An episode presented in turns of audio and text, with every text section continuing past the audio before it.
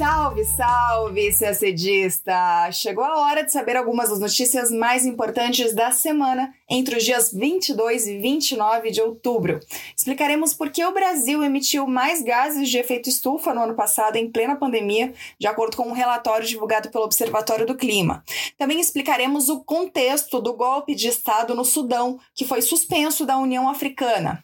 Os Estados Unidos tentam projetar sua influência na Ásia, prometendo investimentos à ASEAN e aumentando a parceria com Taiwan, porque nesta semana foi confirmada a presença de soldados norte-americanos na ilha. Já a Polônia, depois de descumprir uma determinação do Tribunal da União Europeia sobre suas reformas judiciais, agora foi penalizada com multa de um milhão de euros por dia. E aqui no Brasil, destaque para a decisão do Banco Central de elevar a taxa de juros para o maior patamar desde 2017. Tudo isso a gente explica agora no nosso podcast. Às vésperas da COP26, o Observatório do Clima divulgou dados importantes sobre emissões de gases de efeito estufa em 2020 e que certamente serão utilizados na conferência. Como já era de se esperar por causa da pandemia, a média global de emissões caiu 7%. A gente sabe que durante quase todo o ano de 2020, as medidas de restrição de circulação fizeram parar tanto as atividades industriais quanto o fluxo de voos de carros nas ruas, e isso teve impacto positivo no meio ambiente ambiente, mas não no Brasil, onde foi verificado um aumento de 9,5% na emissão de gases de efeito estufa nesse mesmo período. E o maior responsável foi o aumento no desmatamento. Os dados do Observatório do Clima apontam que o Brasil liberou 2,16 bilhões de toneladas de gás carbônico em 2020, contra 1,97 bilhão em 2019 é o maior nível de emissões em 14 anos, desde 2006. E seria ainda maior se não fosse a redução nas emissões causadas pela paralisação da economia durante a pandemia. E a Amazônia é, segundo o relatório, o bioma que historicamente mais tem emitido gases do efeito estufa, por causa principalmente do avanço da pecuária sobre as florestas. Segundo o levantamento, em 2020 as emissões brutas na floresta amazônica foram até sete vezes maiores do que no Cerrado, que é o segundo bioma que mais emitiu gás carbônico por desmatamento e pecuária. Bom, a agropecuária, isso é importante saber, ela é responsável por 27% das emissões brutas de gás carbônico no Brasil. E se a gente somar a quantidade de emissões causadas pela agropecuária com a quantidade de emissões causadas pelo desmatamento, isso representa 73% de todas as emissões do Brasil. O levantamento do Observatório do Clima existe desde 2012 e é a principal referência nacional sobre emissões de gases de efeito estufa. Ele segue as diretrizes do painel intergovernamental sobre mudanças climáticas, o IPCC. E é com esses dados nada favoráveis para o Brasil que se inicia a COP26, a Conferência das Nações Unidas sobre Mudanças Climáticas, começa no dia 31 de outubro. A conferência ocorre em Glasgow, na Escócia, e vai até o dia 12 de novembro. Vamos falar agora de África, sobre o golpe no Sudão. Na segunda-feira, dia 25, militares prenderam o primeiro-ministro do Sudão, Abdallah Hamdok, e dissolveram o governo de transição. Eles também declararam estado de emergência no país e afirmaram que vão governar até a realização de eleições em 2023. A maioria dos membros do gabinete civil e um grande número de líderes partidários pró-governo também foram presos na capital, Khartoum. Um dos articuladores do golpe é o tenente-general Abdel Fattah al-Burhan, que era chefe do Conselho Soberano Sudanês. A gente vai explicar daqui a pouco o que é esse conselho. Bom, ele no mesmo dia ele fez um pronunciamento sem dar muitos detalhes sobre o motivo do golpe, apenas dizendo que o Sudão passa por uma ameaça real. No mesmo dia também, o acesso à internet foi interrompido no país e o aeroporto de Khartoum foi fechado. O premier Abdallah Hamdok foi liberado na terça-feira. É importante voltar a 2019 para entender um pouco das origens dessa crise. Naquele ano, as Forças Armadas do Sudão destituíram do poder o famoso ditador Omar al-Bashir, que governava o Sudão por três décadas. Aliás, al-Bashir também tinha tomado o poder lá atrás, em 1989, por meio de um golpe contra um governo democraticamente eleito. Bom, e o que aconteceu depois da derrubada de Omar al-Bashir? Depois, meses depois, ainda em 2019, foi instituído esse Conselho Soberano Sudanês, composto por seis civis e cinco militares e liderado pelo tenente-general Al-Burhan, responsável pelo golpe desta semana. O propósito desse conselho era, primeiro, desmantelar o aparato político e financeiro da gestão de Bashir, e, segundo, preparar o terreno para a construção de novas instituições democráticas no país, inclusive de organizar eleições democráticas. Para colocar a transição em prática, o poder seria compartilhado. Os militares chefiariam o órgão por 21 meses e então os civis assumiriam o comando por outros 18 meses até a realização de eleições livres. Bom, para quem já se perdeu nas contas, ficou assim: os militares deveriam entregar o poder para os civis nos meses de abril e maio, mas isso não aconteceu. E no dia do golpe, ele foi dissolvido, esse conselho foi dissolvido por Al-Burhan para que somente militares comandassem o Sudão. Na quarta-feira, a União Africana suspendeu o Sudão de todas as atividades até a restauração efetiva da autoridade de transição liderada por civis.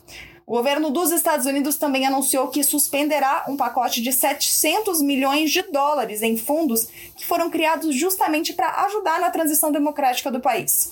Já o Conselho de Segurança das Nações Unidas, em uma declaração unânime, pediu à junta militar no Sudão para restaurar o governo civil e liberar imediatamente todos os detidos. O Brasil também se manifestou.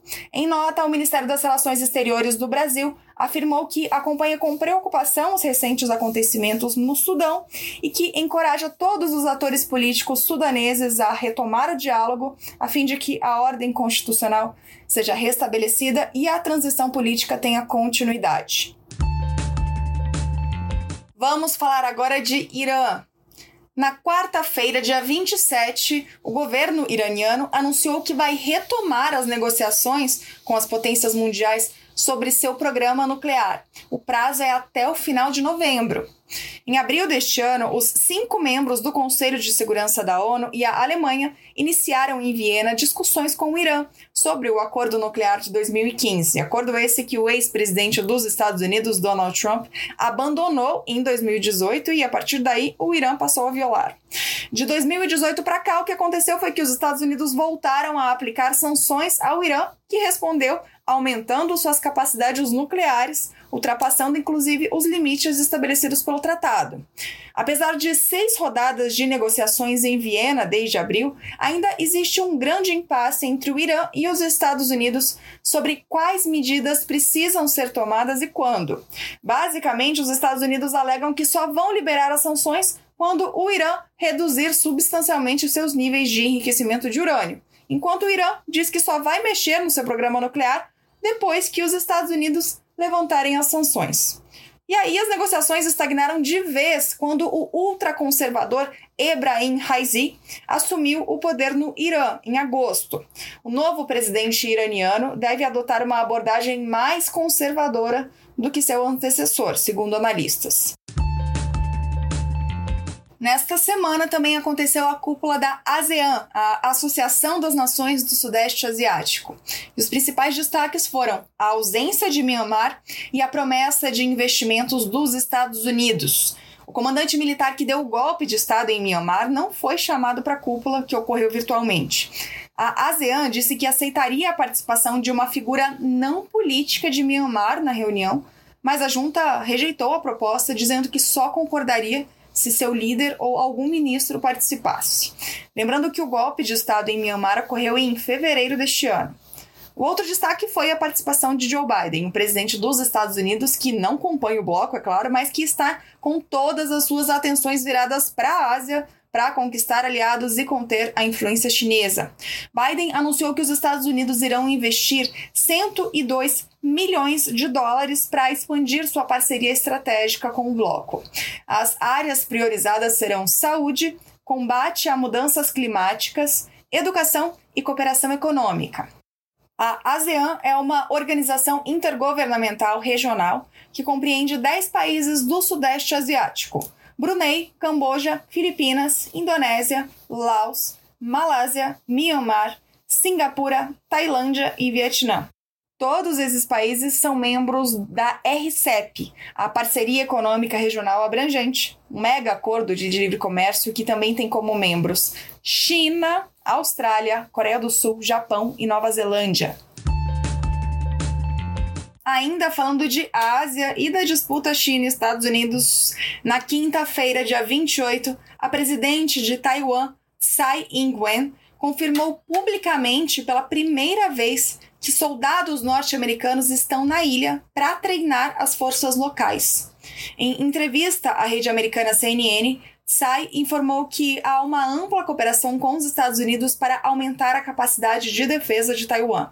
Questionada sobre a quantidade de militares, ela disse apenas que não eram tantos quanto as pessoas pensavam.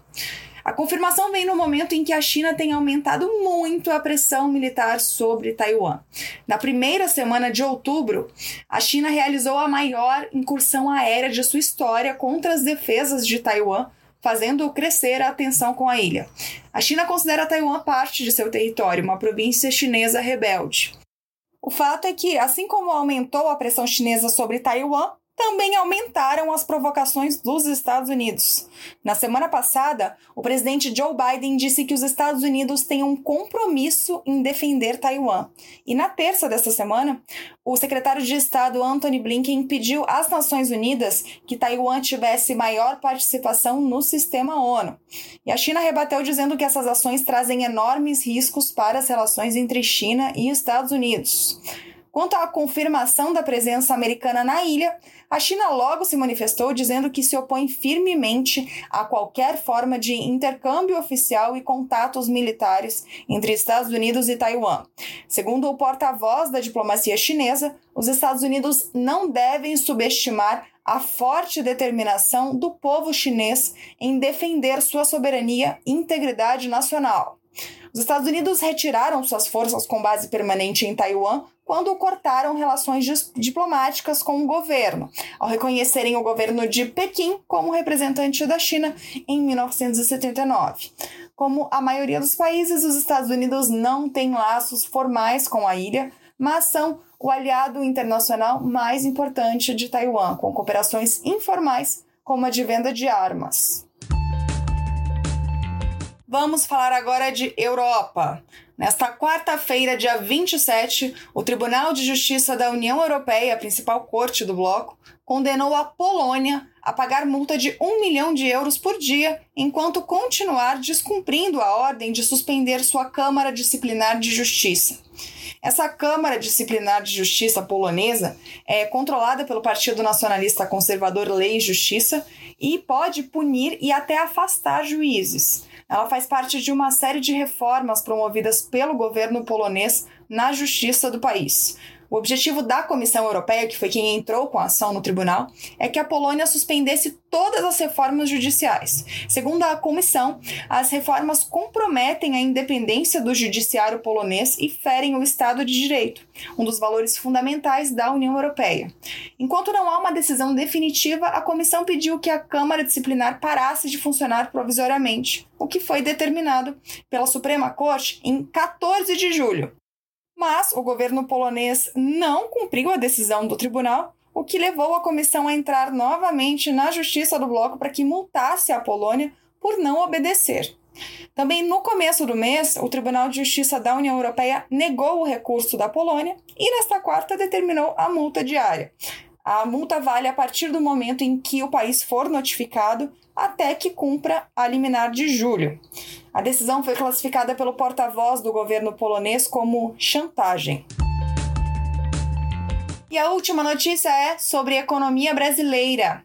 Nesta quarta-feira, dia 27, o Copom, do Banco Central, decidiu elevar a taxa básica de juros de 6,25% para 7,75% ao ano. Com o anúncio, a taxa Selic atinge o maior patamar em quatro anos. A elevação de 1,5 ponto percentual de uma só vez é a maior desde dezembro de 2002, quando a Selic subiu 3 pontos percentuais. Essa é uma medida para tentar conter a inflação, que em 12 meses atingiu o patamar de dois dígitos, 10,25%, a mais alta desde fevereiro de 2016.